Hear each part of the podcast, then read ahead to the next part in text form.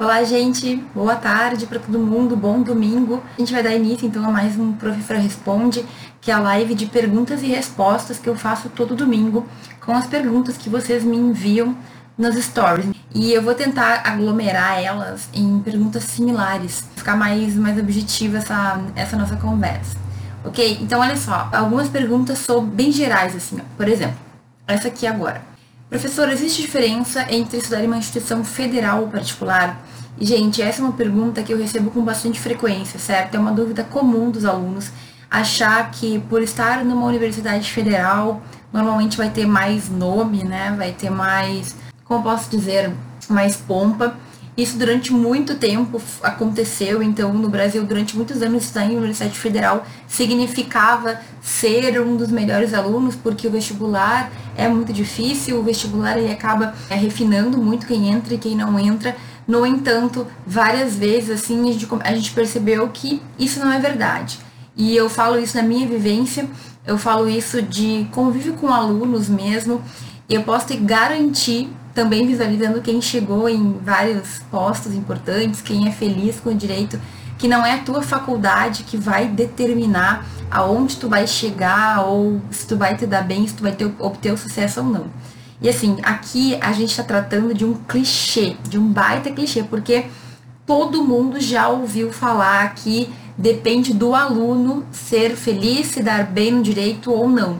Eu tenho certeza que tu já ouviu alguém falar isso. E assim, é claro que se a faculdade for extremamente ruim, não tiver condições mínimas, aí é difícil o aluno se virar sozinho, mas de forma geral, todas as faculdades vão ter pontos positivos e pontos não tão legais assim, certo? Então, eu me formei numa universidade federal, eu tive várias oportunidades, muitas coisas legais que eu pude viver durante minha faculdade, muitos professores incríveis e também muitos professores que deixaram a desejar. Teve vezes que eu não tinha aula, teve vezes que não tinha professor, teve vezes que as matérias simplesmente passaram e eu não sei absolutamente nada, ok? E eu também dei aula já em institutos particulares, em faculdades particulares, e eu percebi que, da mesma forma como existem coisas boas na federal, existem coisas boas na particular, e também existem coisas que não são tão boas assim. Então, quando eu falo que é o aluno que faz a sua trajetória, apesar de ser um clichê, isso é muito real, gente. Isso é muito real porque a depender do teu estudo, a depender do teu esforço, que tu vai alcançar o que tu deseja ou não. Uma pessoa que se esforça, uma pessoa que consegue organizar os estudos, que consegue manter uma certa rotina, uma pessoa que realmente se esmera para aprender, para revisar, essa é a pessoa que vai conseguir colher frutos depois, porque ela está plantando, entende?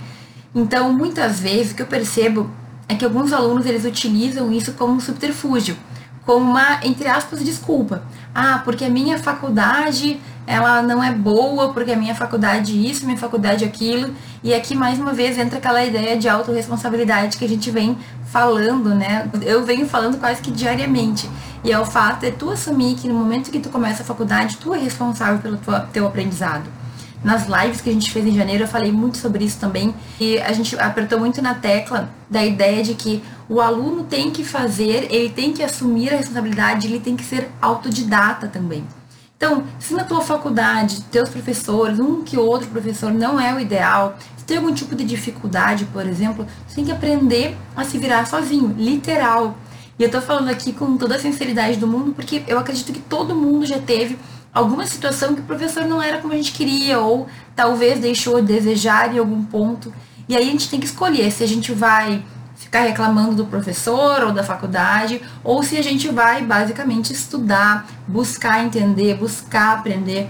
É claro que ninguém gosta de professor que enrola, que não dá aula, de professor que fica nos engambelando. Só que assim, a escolha é tua tu vai te esforçar para conseguir resolver essa situação ou tu vai ficar reclamando, reclamando, reclamando ad eterno, né?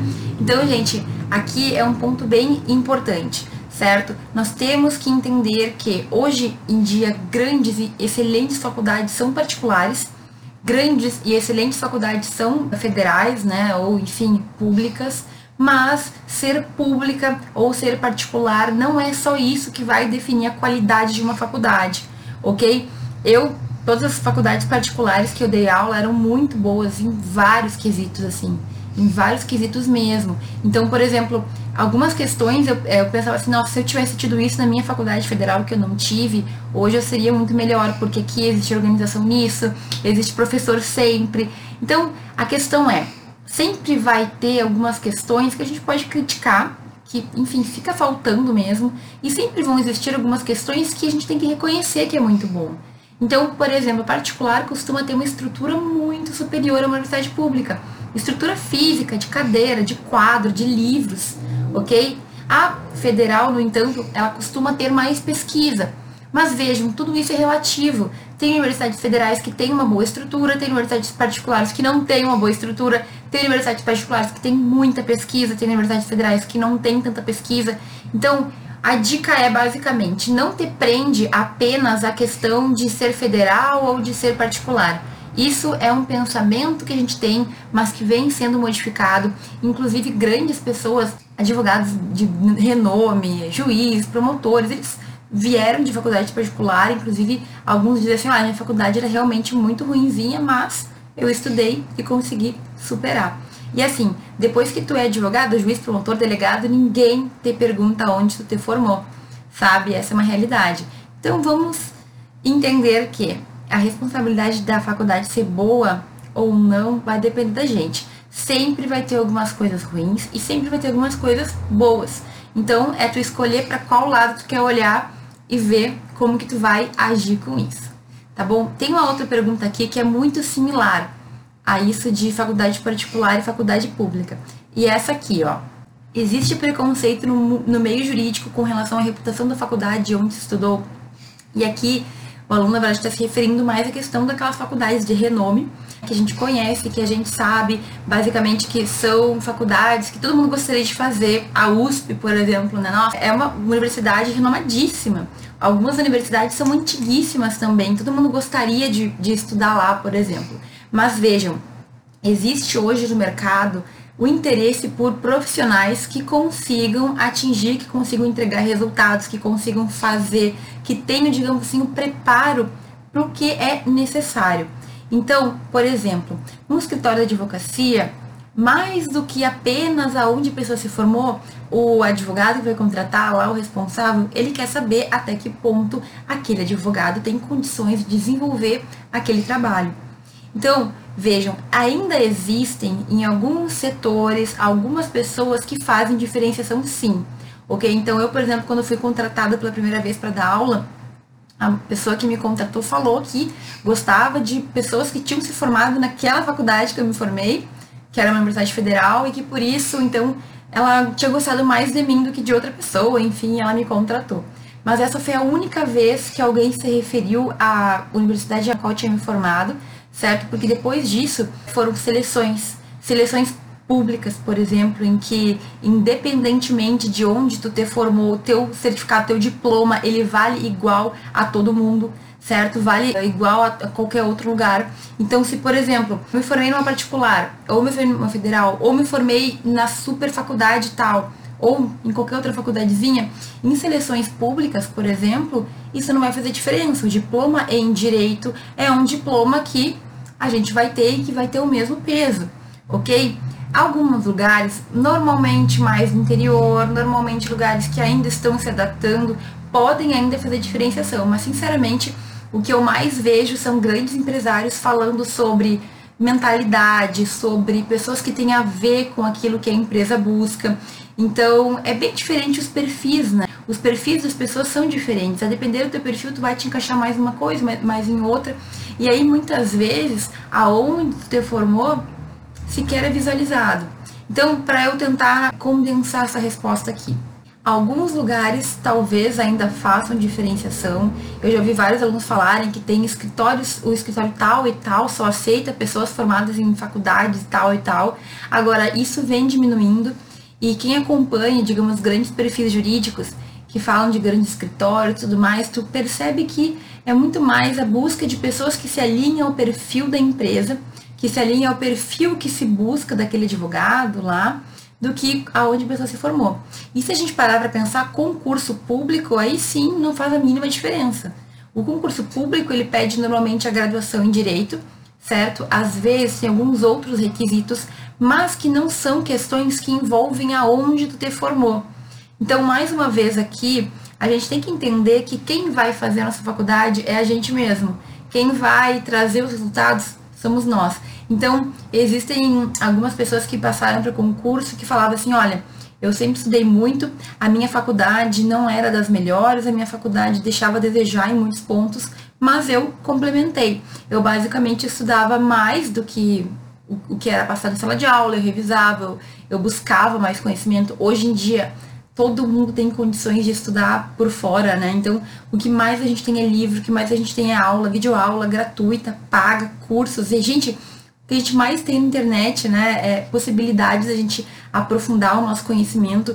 Então, cada dia isso aqui vai ficando mais de lado, ok? Pode ser que pessoas mais antigas ainda tenham uma ideia de que uma faculdade, por ser assim ou assado, tem mais valor do que outra, mas isso vem sendo mitigado, vem sendo diminuído muito, muito mesmo. Como eu falei, uma única vez fez diferença na minha vida ter me formado em determinada universidade depois, nunca mais ninguém me perguntou, porque outras eram as qualidades, outras eram as características que era requerido naquela época para mim. Então, ficou uma coisa meio lateral. E eu sempre digo assim que quem valoriza demais, quem fica falando demais aonde se formou, muitas vezes é porque acha que se formou numa universidade muito boa ou de nome e quer com isso, digamos assim, ganhar uma certa autoridade. Não, porque me formei em tal universidade, então eu sou melhor. Enfim, né? Se tu apresenta resultados, se tu passou no concurso, se tu conseguiu realmente chegar onde tu queria, então perfeito. Talvez tu tenha todo o direito de ficar aí falando que aonde tu te formou. Agora é isso que vai definir. Não é aonde que eu me formei, não é ah, foi tal lugar, não é isso que define, é o que tu consegue fazer. Tu é um bom aluno, tu estuda, tu sabe ali, tu consegue entender e aplicar o conhecimento que tu recebe, como que tu tá com o direito. Esse é um problema também porque eu percebo que pessoas que acreditam que estão em faculdades muito boas, em faculdades públicas, em faculdades de difícil acesso, por exemplo, tendem a achar que só isso vai salvar elas. Não, eu me formei em tal universidade, é uma universidade muito difícil de entrar. Só que no direito, em geral, a gente tem dificuldade de entrar na faculdade algumas vezes, mas não é muito difícil se formar em direito. Principalmente se a pessoa for levando, porque é o que muita gente faz, né? Grande parte da minha faculdade eu fiz isso também. Eu ia estudando e passando nas provas e me formei. Ponto. Não é muito difícil de sair. Então, é complicado. Por isso que a gente tem provas que tentam é, comprovar nossa qualificação, a gente tem que fazer prova para passar em concurso, a gente tem que fazer prova para atuar como advogado, várias provas a gente vai ter depois, porque hoje a gente tem um mercado jurídico em que nós temos mais de 1.700 faculdades de direito. E infelizmente, embora algumas sejam muito boas, outras deixam a desejar. Então, essas que deixam a desejar acabam gerando esse sentimento de que a gente precisa fazer provas e provas para poder comprovar que a pessoa está em condições. Embora eu sempre diga, né, que eu acho que o MEC deveria ter mais atuação, mais fiscalização, para garantir que a pessoa não descubra só depois de formada que ela não teve todo o aprendizado que ela precisava ter. Eu acho que a ideia é a gente estar preparado durante a faculdade. Não é descobrir lá depois de formado que a tua formação foi ruim. Mas aqui também a gente não pode terceirizar a culpa. Então, tu sabe, né? Como eu falo sempre, a gente tem que ser responsável. Se tu está percebendo que a tua faculdade não está indo para o melhor caminho, que a tua faculdade tu vai ter que dar uma, uma modificada para conseguir aproveitar mais, para entender melhor, para aplicar melhor os conceitos, haja, sabe? Pega as rédeas da tua vida e muda o que tem que mudar. Eu te digo que às vezes a gente perde tempo, um pouco por inocência, um pouco por não saber para que lado ir. E aconteceu isso muito comigo, né, no tempo de graduação. Mas no momento em que tu fica sabendo que tu é responsável e tu tem muitas possibilidades, simplesmente a coisa muda de figura. Então tu não é mais a bobinho inocente, agora tu sabe que tu é responsável por ti mesmo, vai lá e faz. Ah, eu tenho insegurança no direito, estuda mais. Certo? Tenho muito medo de prestar trabalho. Bom, vamos cuidar, né, o porquê que isso acontece, mas vai lá, dá tapa cara, te esforça, muda, certo? Eu sei que sair da zona de conforto dói um pouquinho, mas é que ficar onde a gente está também dói. A insegurança normalmente a gente cura com mais estudo, com mais tempo sentado estudando, lendo, fazendo exercício, fazendo resumo. É bem assim que acontece.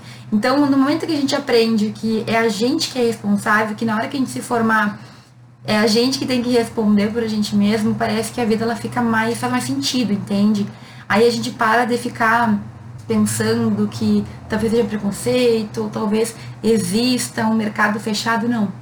Na verdade, muita gente que se forma em faculdades muito pequenininhas tem muito êxito. A questão é que esse aluno que se formou numa universidade que talvez não fosse das melhores, se esforçou mais para conseguir chegar lá. E tem outra coisa, gente, como eu falei, às vezes as pessoas se formam em universidades muito renomadas e acham que isso vai garantir uma vida maravilhosa no direito e não é o que acontece. Tem muita gente que se forma em super universidades e não consegue encontrar o caminho, não gostam, não chegam onde gostariam de chegar. Existem vários fatores que vão interferir em tudo isso e a gente tem que ficar atento para não se enganar, sabe? Não ficar criando desculpa na nossa mente para não fazer o que tem que ser feito. Ok? É necessário comprar livros de cada matéria cada semestre? Essa aqui é uma questão bem individual, certo? Então, na minha faculdade, eu não comprava de todas as matérias em todos os semestres. Eu comprava daquelas matérias que eu achava que eram mais importantes e que eu queria estudar mais. Hoje, especialmente, a gente consegue comprar e-book, a gente consegue livro PDF na internet, a gente consegue acessar, assim, direto, às vezes, da editora, partes do livro. Então, eu não acho que é necessário tu comprar livro sempre todo semestre. É importante que tu faça uma análise, ok? Uma análise do que tu vai estudar, qual é a matéria, se realmente naquele momento tu vai ler. Eu falo isso porque eu comprava muito livro e às vezes me arrependi. Eu tenho muito livro na minha estante que eu mal abri, assim, que eu li algumas páginas. E assim, muitas das matérias tu consegue tranquilamente levar com livros da biblioteca. Então, além de a gente ter um acesso hoje a muitos livros que são gratuitamente disponibilizados, a gente tem a biblioteca da faculdade, que quebra um baita galho. E por que, que eu falo isso? Porque tem gente que pensa que a gente pode fazer uma biblioteca. Né? Eu tinha vários colegas que falavam, não, eu estou fazendo a minha biblioteca, daí comprava muito livro sempre. Só que depois que, que a pessoa se formou, isso aconteceu com vários amigos próximos, essa pessoa percebeu que os livros ficaram desatualizados. E aí a biblioteca do direito ficou toda meio que para enfeite, entende? Felizmente ou não, o direito ele se modifica muito. Então é importante que tu pense quais são os livros que tu quer comprar e saiba que muitos deles tu vai usar um semestre, um ano, dois anos e depois tu não vai poder mais usar. Eu tinha uma amiga minha que ela tinha um monte de livros, um monte de livros, ela começou a estudar para magistratura e ela quase não utilizou nada dos livros dela, doou quase tudo, porque já não estavam mais atualizados o suficiente, porque não era o tipo de livro que ela precisava usar para passar no concurso, e porque ela conseguia quase tudo online disponibilizado pelos concursos que ela fazia lá, pelos, pelos cursinhos que ela comprava, por grupos de pessoas que compartilhavam o livro, certo? Até a própria editora às vezes compartilha versões. Então eu recomendo e aí é uma coisa muito pessoal. Tem gente que só gosta de estudar em livro. Então, tudo bem, se tem dinheiro, se tem disponibilidade, compra o livro. Mas saiba que tu não vai poder usar por muito tempo, né? Mas agora, o que eu ia falar, eu recomendo que tu compre livros clássicos. Não precisa sair comprando livro. Vai devagarinho, começa a ler alguns livros. Por exemplo, livros de Kelsen, né? O Kelsen é um clássico que nunca vai mudar. Ele já morreu, coitado, inclusive. Então, os livros dele são livros que fazem gente entender uma parte do direito que não vai mudar mas ao mesmo tempo uma parte mais histórica, uma parte mais de construção. Se tu quiser entender da lei anticrime que está atual hoje, tu vai ter que buscar livro de direito que vai com o tempo também ficar desatualizado. Então tem que pensar contigo. Quais matérias que eu vou priorizar? Quais livros que eu vou comprar? Também não adianta sair comprando o livro se tu nunca viu o livro, se tu não sabe se tu vai gostar do livro. Tenho, gente, tem livros que eu mal toquei.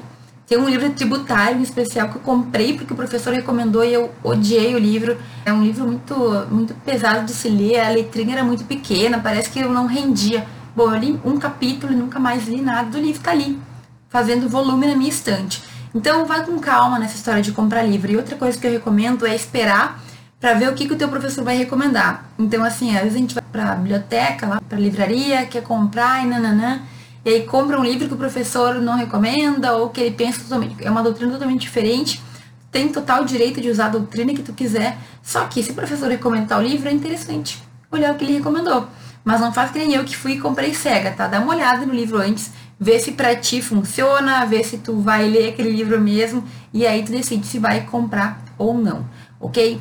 Essa história de comprar livro só por comprar ou de achar que a gente vai ler tudo, vai com calma, porque muitas vezes a gente vai lá gastar o dinheiro que a gente não tem e às vezes a gente nem usa aquele material. E existe muito material bom na internet, tem que tomar cuidado, mas tem sim muita coisa boa que tu pode usar e que pode, digamos assim, fazer a vez desse livro. Outra coisa também que é importante, só para não deixar quicando essa bola, às vezes tu tá iniciando numa matéria, tá com dificuldade, é bom tu começar a fazer uma leitura mais simples. Então começa com leituras de sinopse, começa com leituras mais objetivas, depois tu vai aprofundando. Às vezes chegar a comprar um livro de doutrina pesado já de primeira pode ser um baque meio forte, pode ser que tu pegue um trauma certo? Então, vai devagarinho. Lê as anotações de aula, lê a lei, ok? Lê a sinopse, aí quando tu estiver entendendo o conteúdo, tu parte para um livro mais avançado, mais aprofundado, e aí vai fazer mais sentido, ok? É necessário ter domínio do inglês ou de outra língua estrangeira para entender melhor o direito? E assim, eu sou uma pessoa que eu adoro outras línguas, sou super suspeita para falar, mas na minha vida, saber falar outras línguas me ajudou em vários quesitos. É claro que tudo vai depender de como tu quer agir, do que tu quer fazer, de quais são os teus objetivos, quais são os teus sonhos com o direito. Mas eu pessoalmente defendo que sim, é muito importante dominar outras línguas. Tem gente que defende que o espanhol é até mais relevante que o inglês.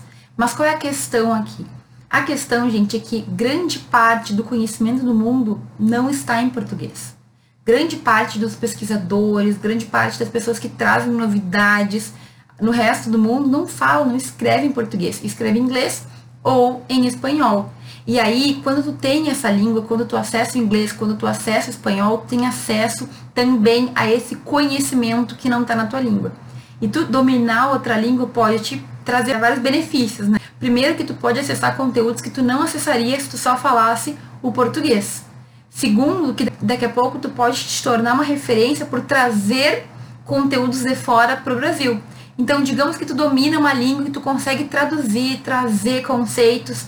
Grandes doutrinadores hoje fazem isso. Eles utilizam o seu conhecimento e trazem para o Brasil, importam, digamos assim, alguns institutos que existem em outros países. Ok? Outra língua pode te favorecer também para fazer o intercâmbio durante a faculdade, pode te ajudar a, depois de formado, a depender da tua carreira, tu fazer cursos, ou tu morar fora do país, ou tu trabalhar numa multinacional. Então, pessoalmente, eu acredito que é muito importante falar outra língua. Eu gosto muito do inglês, gosto muito do espanhol e no direito o francês é uma língua também muito utilizada, certo? Então, assim, é importante, durante a faculdade a gente tem como associar a compreensão, o estudo de outras línguas e te traz muito benefício. Agora, não é porque tu não fala outra língua que tu não vai entender o direito, porque o nosso ordenamento, ele é pátrio, né? Ordenamento brasileiro, ordenamento que vai estar todo em português. Tu vai conseguir entender o direito brasileiro, mas tu não vai ter acesso a todo esse conhecimento que as outras línguas te proporcionam. E assim, eu vou dizer para ti, é, o mundo acadêmico, obrigatoriamente, se tu quiser ir para o mundo acadêmico, tu tem que ter, tu tem que falar, tem que dominar outras línguas, mas não é só no mundo acadêmico, ok? Então, por exemplo, existem várias carreiras que tu vai ter que fazer especializações que eles, as próprias instituições te pedem para seguir estudando. E aí, querendo ou não, tu cai no mundo acadêmico e tu vai ter que fazer uso de documentos, vai ter que fazer uso de outros tipos de livro que não estarão muitas vezes em português.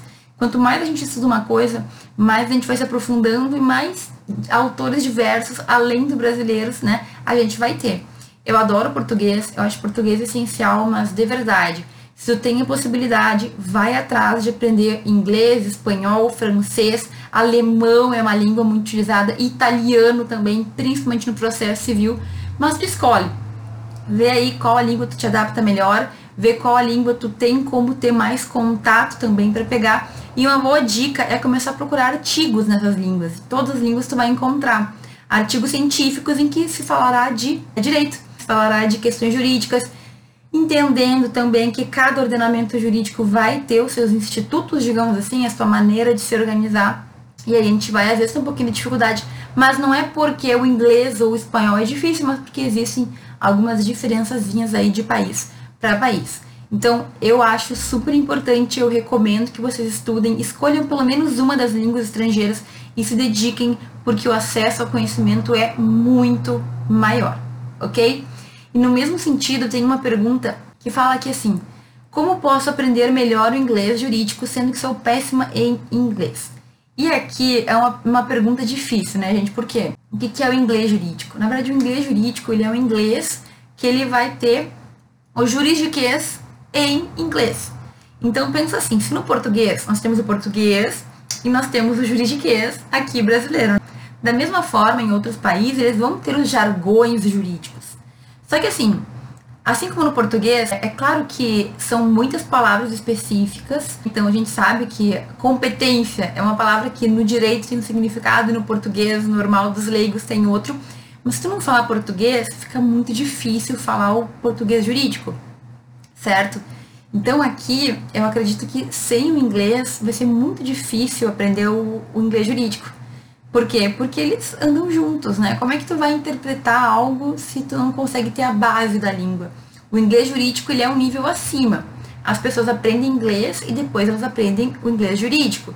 E eu já fiz aula de inglês jurídico, gente, e assim, não é que seja super difícil, mas ele é bem específico, assim como o português jurídico também é. Então, se tu não tem a base ali de outras partes, fica muito complicado. Então, infelizmente, eu acho que a única resposta para isso é que tu vai ter que estudar inglês também, certo? Porque não tem como tu aprender ali um subnicho da língua se tu não consegue dominar a língua. Mas assim, começa a ler mais artigos jurídicos em inglês que talvez tu consiga ir entendendo, talvez consiga ir é, fazendo com que o inglês participe mais da tua vida. Essa história de ser péssimo em alguma coisa é porque talvez tu não encontrou um método que funciona para ti. Então encontra aí no YouTube alguém que fala de inglês, alguém que ensina inglês de uma maneira mais fácil, começa a escutar podcast em inglês, alguma coisa assim, porque tu tem que colocar essa língua na tua rotina e aí o inglês jurídico ele vai vindo aos poucos também. Eu me lembro que quando eu fiz aula de inglês jurídico, eram vários detalhezinhos assim, várias palavras que eu não sabia também em português. E aí é isso que também complica, né? Porque o inglês jurídico ele requer um pouco de conhecimento jurídico. E normalmente são textos que vão versar sobre common law, não a civil law, e aí dificulta um pouquinho mais. Se tu já leu o caso dos exploradores de caverna, que é um clássico, né? Todo mundo lê na faculdade. Se tu já leu esse livro, tu vai perceber que existem vários pontos que às vezes fica difícil a gente entender, mesmo em português, porque eles estão se referindo a common law. Então tá em português, mas como é um sistema diferente, é mais difícil de entender. E aí o inglês jurídico ele tem também essa partezinha que é chata, né? Que é o fato de que, infelizmente, eu tenho que também ter um conhecimento jurídico daquele sistema para entender com completude. Mas enfim, o negócio é buscar aprimorar, colocar aos poucos no teu dia a dia e aprendendo palavras novas, né, diariamente, tentando entender o que está acontecendo e estudando um pouquinho da common law para fazer sentido o inglês jurídico para ti também, certo? Inglês jurídico é bem interessante, mas se não tem inglês fica realmente muito difícil. Desde o curso já devemos planejar as finanças para montarmos o próprio negócio ou é cedo demais? Gente, essa pergunta é muito interessante. Sabe por quê? Porque independentemente do que tu quer fazer, se tu conseguir desde cedo fazer um planejamento de valores mesmo, melhor para ti. Então, montar um escritório, um exemplo aqui que a colega trouxe, é basicamente o fato que tu tem que saber que vai demorar, provavelmente, se tu abrir um, próprio, um escritório próprio, para começar a ter um retorno. É normal um escritório demorar para se sustentar. Porque tu é novo no mercado, porque as pessoas talvez não te conheçam, porque tu vai criando aos poucos a tua imagem, certo? A tua autoridade, as pessoas vão te conhecendo, tu vai fazendo, vai melhorando, vai criando né, o nome. Então é normal que tu fique um tempo, por exemplo, pagando para trabalhar. Se a gente está preparado para isso, se a gente guardar um dinheiro para se manter, tende a ser menos traumático do que ficar totalmente à mercê daquela situação. Então, é importante que a gente tenha isso em mente para qualquer uma das carreiras. Quem vai fazer concurso público? Normalmente, quanto mais difícil a prova, mais tempo tu vai demorar para passar. Se tu planeja isso durante a tua faculdade, se tu guarda um dinheirinho, se tu planeja algum, ali alguma coisa para fazer durante aquele período que tu não tenha que ficar totalmente sem renda, é uma boa ideia. Então, eu acho que isso, para qualquer carreira, não só o escritório, para qualquer coisa que tu pense em fazer depois da tua faculdade, o ideal é se planejar. Então, digamos que tu trabalha agora ou que tu tem um estágio, tenta te organizar para ter alguma gordurinha, digamos assim, depois de formado. Quando a gente não fica tão dependente assim do valor, até a gente consegue escolher melhor, Se tu for trabalhar para outra pessoa, se tu for montar um escritório, tu vai ter que aguentar um tempinho mais sem ganhar, certo? E é importante que a gente tenha consciência disso. Eu tenho lido muitos livros sobre mentalidade e tudo mais. Hoje eu vi um advogado falando sobre isso também. Quando se inicia um escritório, muitas serão as dívidas que a gente vai ter. Agora, tu pode escolher começar devagarinho, sem fazer grandes estradalhaços, sem fazer grandes dívidas, porque o início é difícil. Então tem gente que se deixa levar pela imagem, que se deixa levar ali pela ah, para mostrar para os outros que tá bem e acaba se enterrando em dívidas mesmo sem ter como pagar. Então é importante que a gente pense em como começar com o mínimo de dívidas possível, certo? Com o mínimo de gasto, para com o tempo, quando o escritório estiver amadurecendo, ele conseguir se pagar e as coisas crescerem. Também é importante, gente, que a gente entenda que tudo tem o seu tempo. A não ser que tu tenha um nome na cidade, que o teu pai é advogado, que alguém é conhecido por alguma coisa. É, normalmente as pessoas precisam de um tempo. O profissional precisa de um tempo para ser reconhecido socialmente. Faz parte. Então esteja preparado para isso. Não espere se formar e já sair ganhando aí rios de dinheiro que nem o Harvey Specter, certo? É importante que a gente pense nisso, até para não criar muita expectativa. Muita expectativa fora da realidade é o que nos causa ansiedade, nos causa estresse, nos causa frustração. E aí, às vezes, vira uma bola de neve e a gente não consegue mais voltar. Então, vai com calma. Se tu tem como hoje, independentemente do teu semestre, se preparar financeiramente para os períodos que talvez tu tenha de vacas magras, ótimo, melhor. Nunca é cedo demais para a gente se precaver, ok? Agora também não precisa super fazer um planejamento tributário e não sei o que. Calma, vai devagarinho. Ainda tem tempo para tu ver o que tu vai fazer mas é melhor ter ali um pezinho de meia, um dinheirinho guardado para qualquer coisa que tu decide fazer, do que se formar e tá com uma mão na frente e tá atrás, e aí fica mais difícil de conseguir aproveitar algumas oportunidades. Essa história de ter dinheiro, gente, guardado, que seja um pouquinho, é algo bem interessante, porque muitas vezes, quando tu tem dinheiro, tu consegue aproveitar coisas que se tu não tivesse, talvez não desse, né? Talvez não, não, tiver, não fosse possível. Então, se tu tem um dinheirinho lá, exemplo, né? Faz uma super promoção que à vista a coisa fica metade do preço ou menos da metade. Quem tem dinheiro guardado pode aproveitar. Quem não tem, não pensou, enfim, daí não tem como aproveitar, porque vai criar mais dívida do que efetivamente vai ganhar alguma coisa. Isso é bem importante. É importante que a gente tenha essa noção, ok?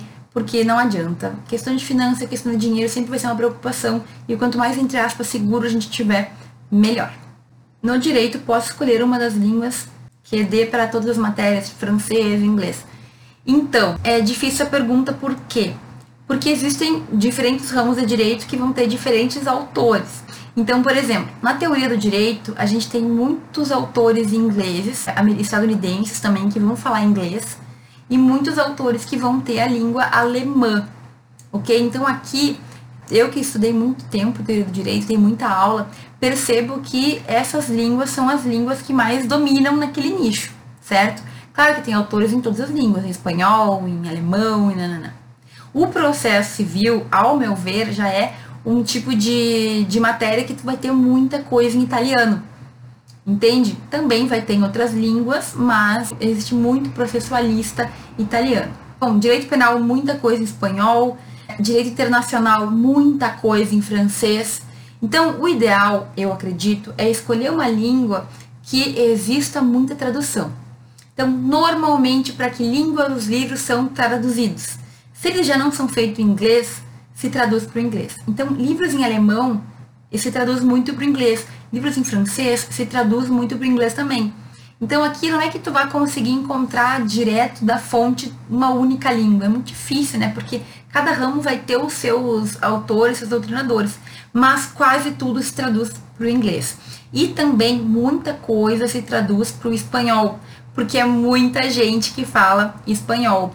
Inclusive, a gente tem toda a América Latina, mas é, nos países ingleses eles estudam muito espanhol. Nos países da Europa, muita gente fala espanhol. Então, se tu tiver que escolher, eu recomendaria fazer, se tivesse só uma para escolher, ou inglês ou espanhol.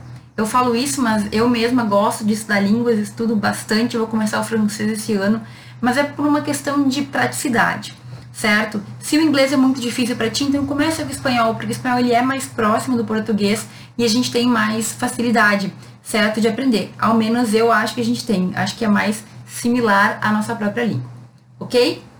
Eu queria agradecer a todo mundo que ficou aqui assistindo. Se alguma coisa ficou, eu vou abrir uma nova caixinha hoje. Me manda pergunta de novo que eu sigo respondendo.